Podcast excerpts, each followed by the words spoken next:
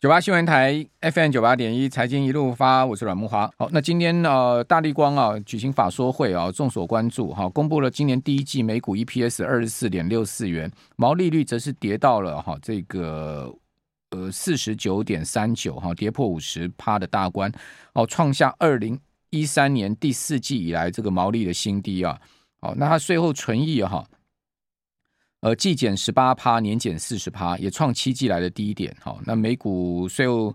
呃是二十四点六四哈，整个税后存益是新台币三十二点八九。那第一季的营收九十一点三六亿哈，年减十趴，好，季减三十七趴，好，毛利率掉很多，季减六点五个百分点，哈，六点五个百分点。我们刚刚讲说跌破五十嘛，哈，它是季减六点五个百分点，哈。那至于税后的部分呢，哈，是年减四十趴了，哈。呃，相较去年同期的四十一点三元，好，也就是去年第一季啊，EPS 四十一点三，哦，掉到今年第一季只有二十四点六四哈。那至于说大立光的执行长林恩平啊，哈，他也有讲到说，呃，未来的这个展望。哦，那大立光，呃，林恩平是这样说啊，他说呢，观察客户拉货动能，哈，四月跟五月都很差，好，他用都很差来形容。妈呀，那明天大立光股价会会会不会很差呢？哦，他说会比三月更差。哦，下半年新机种导入潜望式镜头，好，明年上半年有机会导入混合式镜头。什么叫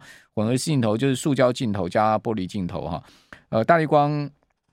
的执行长林恩平展望第二季哈，他说呢，客户动能啊，哦，四月五月都很差，会比三月更差，六月还看不到哦。那就产品别而言呢，高阶产品需求还是相对弱了哈。那下半年新机新机种导入潜望式镜头是法人关注重点哈。他则是说呢，下半年新产品导入的规格来看哈，呃，整组对焦的比例还是比较高了哈。导入高阶内对焦产品的数量还是比较少。哦，那至于说现在目前镜头的趋势啊，还是以八 P 哦潜望式镜头发展哦为方向，但是有客户希望做玻璃加塑胶片，就是。呃，G 加 P 的混合镜头，采用一个魔造玻璃加七 P 的塑胶片的新设计哦，那这个也有可能在明年导入哈，明年上半年就可以，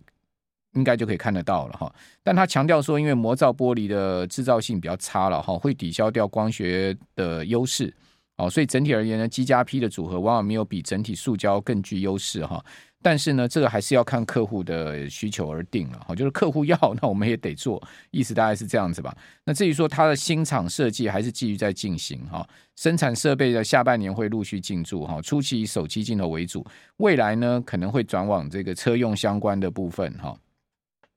那呃，至于说它跟先进光之间的关系，好，林恩平说没有特别合作了哈，目前还独立发展哈，纯粹是一个股东投资的关系。好，这个在大立光，大立光这一波股价其实也蛮弱势的哈，今天再跌十五块，跌到两千一百五十五啊。大立光的股价它其实早在三月底就跌破季线了嘛哈，它今年的高点三月初的时候是两千五百块哦，跌到今天的二一五五啊，其实也跌的蛮多的哈。那它在呃三月二十八号的时候，一根黑 K 棒哈就跌破了季线。啊，跌破季线之后呢，自此没有拉上过季线了哈。那明天的股价哈，啊，要会如何发展，其实也蛮重要。因为今天呃第一季的法说会出来之后，哦，看看市场怎么反应。还有台积电今天也重摔十块哈，到五百一十哈，创下波段新低。而且台积电今天的股价呢也跌破季线了哈。昨天呢是勉强守住季线，哦，今天呢跌破季线，跌到五百一十。那台积电在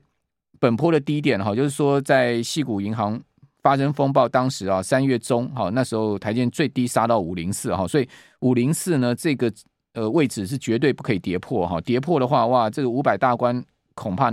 会有压力哦，所以我们关注台建明天呢，呃，五零四的这个位置。不过今天我看到一个消息，其实对台建股价是有一些，应该会有一些信心上面的帮助。我不敢讲实质帮助，信心上帮助也许有可能，就是说呢，虽然说巴菲特哈在去年第四季把台建的买进的 ADR 几乎都砍掉了嘛哈，不过呢，台建总裁魏哲家哈，他们还是在继续买自家股票。那根据股市公开资讯观测站的资料哈，台建高层三月份加码自家股票超过一百张了，哦，其中魏哲家就买了四十六张之多哈。那魏哲家买四十六张，副总啊罗威人买十六张，好，其他的高阶主管哈也有买进，还有这个秦永佩哈买十二张，好，那还有这个贾景坤买十二张。哦，侯永清买十二张，好，那玉米杰哦，有一个副总叫玉米杰，哦，买了十一张，好，还有一个副总叫方淑华，也买了七张，好，诶，他们为什么都买十二张？这也蛮 有趣的哈。好，如果以三月哈连连呃台积电平均价五百二十一点六二来看哈，扣除掉补助，魏哲家等于说是花了两千多万哈买进四十六张的股票。好，那以上这个提供大家参考了哈。我想说这个。自家高阶主管买自己的股票，当然是有信心。好，不过呢，呃，是不是有实质激励股价的作用，守住五百零四？哈，这个也是要要观察。好，那今天我们呃要来谈一下哈，很多重要的国际讯息。我们请教的是红利投信投资策略部的邓胜明副总经理，邓副总你好。主持人好，各位听众大家晚安。好，呃，邓副总，巴菲特说美国还会有银行倒啊，但他说呢，存户的存款绝对安全啊。巴菲特接受访访问哈。呃，他说呢，呃，美国的银行业的危机事件，哈，他说呢，未来可能有更多银行会倒闭哦，但存户不必对银行业的呃或银行存款的安全感到恐慌。这个是 CNBC 啊、哦、这些外媒的报道。他说，巴菲特在东京接受 CNBC 的 Squawk Box 的节目访问，他说呢，银行老是在做一些蠢事哦，终于东窗事发了。哦，包括资产负债数字不符啦，不当会计处理。他还提到了银行倒闭还没结束，但是呢，他也说美国银民众不要因为银行经理的愚蠢决策而陷入不必要的集体恐慌。哦，所以他看这个矽谷银行这些决策者，当然就是他所谓愚蠢吧。好，那您您觉得呢？美国还真的还会有这个银行跟着其他银行跟着倒下吗？如果说，因为现在看起来，因为有一个指标了，就是说，如果说呃。大家等于就是呃，它等于是信贷的部分。如果说一定要有那个 Fed 保证，然后才才有成长，那那种非信非 Fed 保证的这种信贷，假设没有人要的话，那我觉得可能银行就会有就会比较抗进一步比较抗。因为看起来这个好像有点舒缓哦。还有一点一个指标看就是说，民众会不会未来持续把存款转向一些比较大型的银行？因为你这一波的 financial crisis bank crisis 是集中在一些地区性的银行嘛。如果说钱还是持续转到大银行，那那地区银行就一直被被被被数嘛，钱一直被提领，那这样的话就有点就是某种程度是挤兑。现在看起来这情况好像也也目前好像没有继续很恐慌啊，因为这东西是联袂呃联合反应的。那另外一点就是说，那联总会的信心，联总会看到的数字是怎样？看起来联总会还是有点担忧啦。那这个东西可能有点呼应巴老的一个一个说法，等于就是。呃，看起来等于就是说，因为你景气流转弱的话，比较弱化的，相对来讲比较弱化的，或者说比较比较脆弱的这种地区银行的话，容易受到冲击那等于就是整体的一个曝险的银行，它背后的商业不动产啊，曝险啊，或者说它是不是资金持续流出啊，财务够不够稳定？这刚好就是十四号开始这个银行财报要公布，刚好就是要要要要要受进一步的一个检验啊。嗯，那等于这现在这个时间点来讲的话，那。之前的一些弱化弱弱势的因素，因为事实上都已经都爆出来了，等于就是市场当然一定会担心了。那等于是担心的一个同时，那你要不要去设想说联总会一定都会去救？那我觉得联总会他不一定要全面去救市场，但是他会去救救投资人的存款嘛，那，是八老对投资人存款就也有道德风险的问题啊！哈，好，那不管怎么讲，就是说去银行的危机暂时是止住了、止血了哈。我们也看到更进一步的发展。不过，美国信贷的紧缩确实是事实哈。然后看到银行的美国商业银行的存放款啊，都明显的在流失，都已经千亿、千亿美金在计算了哈。那这个对于其实后面的整个景气会造成一些影响。那我们看到最新的联准会会议纪要也出来了嘛？好，好像这个十八个决策官员现在开始也导向说。呃，美国晚些时候经济可能会衰退嘛？好，不晓得您怎么观察最新一份的这个 FOMC 的会议纪要呢？是，那这会议纪要其实刚才呃主持人有讲到，其实关键字就是他讲到可能会衰退。那其实其实吵得很厉害了。那内部有有一部有一派的看法是觉得还是要再升息，但另外一派其实很担心，担心等于就是经济的状况可能真的掉下去，所以一半一半一个结果，但是他们又不放心，觉得这个。主要一个共同的一个意见就是觉得现在平均的通膨水准还是过高。嗯嗯。呃，你看到那个本周稍早公布这个 CPI，你说五个 percent，五个 percent，问题是 PCE 还是有六啊，所以这个五到六趴的一个水准当然还是不够理想。等于就是今年底你要降到它一个目标，一个降到二点几，一个降到三点五，那其实都是不容易达标的一个数字。所以这样去看的话，五月上旬、上中旬那一次升息看起来是必要要升息。WLP 显示。预期或感觉也是升一次，那升一次之后，有可能按照点阵图的一个预估啊。那如果这个数字的话，如果到年底的话平均大概就五点一左右，大概就升一次就停留在这个地方，刚好是均值嘛，停留在这个水准，可能会可能会停留时间比较长。那但是现在市场基本上，呃，债券呃这国债利率显示哦，特别是短天期、两年期债显示，看起来就是他觉得还是有可能第四季、四季度还是可能会降息。可是呢，联准会不断的去不断的强调，他他不会这样做。OK，我们这边先休息一下啊，等一下回到节目现场。九八新闻台 FM 九八点一财经一路发，我是阮慕驊。好，我们刚谈到说魏哲家买进台积电这件事情，可能要再厘清哈，因为根据公开资金观测站资料哈，魏哲家跟台积电的人力资源处的副总经理何丽梅啦哈，研发资深的副总罗维仁这些人呢哈，呃，秦永佩啊，我们这些人，我们刚刚讲说哈，呃，他们在整个三月哈增持台积电两百四十张哈，那这个有可能是获配的哈。呃，魏哲家增持四十六点六二七张哈，所以他总台建持股增加到六千三百九十二张，其余的主管持股则是增加十六张到五张，接近五张不等了哈。那呃，台建是说了哈，魏哲家三月的增持哈是依照办法分得哈，分得二零二二年限制员工权利的股票。那限制员工权利股票是什么呢？是企业发给员工的新股。哦，附有服务条件或者是说绩效条件这些既得条件，那员工呢，呃，既得条件达成前呢，他的股份哦，他的权利会受到限制，所以也就是说呢，我发股给你，但是我还是有一些条件的哈。那为了这个留才嘛，哈，一般来讲，企业为了留才哈，哦，就是会呃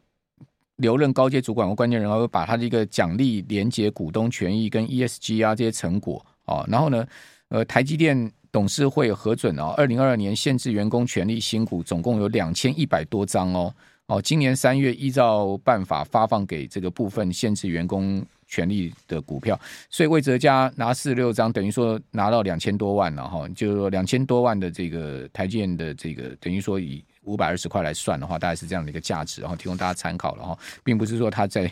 自掏腰包又新进买进了哈。那这个就有有差异了哈。好，那。呃，台建其实福利很不错了哈。昨天听说，听一个朋友讲说，那个台建的这个呃某厂区的这个呃警卫队的小主管哈，呃一季分红都可以分到二十几万哈，薪水一个月都有八九万，然后呢再加上一季分红可以分二十几万，而且呢他这个分红还一半要保留明年再发，等于说一季可以分红四十几万哇。好，大家去当那个安全队的小主管哈，其实基本上还真的挺好的哈。这样算一下哈，光是一年的分红啊，就一百六十几万、一百七十万，再加上薪水，哇，这两百多万呢，将近三百万的这个收入啊哈。这个台积电的某厂区的小主管啊，安全队的小主管，就有这样子的一个，有一个这样子的这个呃收入了哈。好，那继续来访问红利投信投资策略部的邓胜明邓副总哈，我们来。请教就是，红利第二季全球宏观展望到底是呃，我们怎么展望第二季呢？对，那嗯，红利的看法是觉得可能今年要可能先苦后甘了，因为今年整体的呃整年的角度去看宏观的环境，就说以开发国家这些先进经济体，等于就是它还是它面临的等于是过去数十年以来最最进取的一个紧缩周期。那当然，虽然现在市场金融市场已经反映这种降息预期。但问题是你现在就预测它转为宽松，实在太早。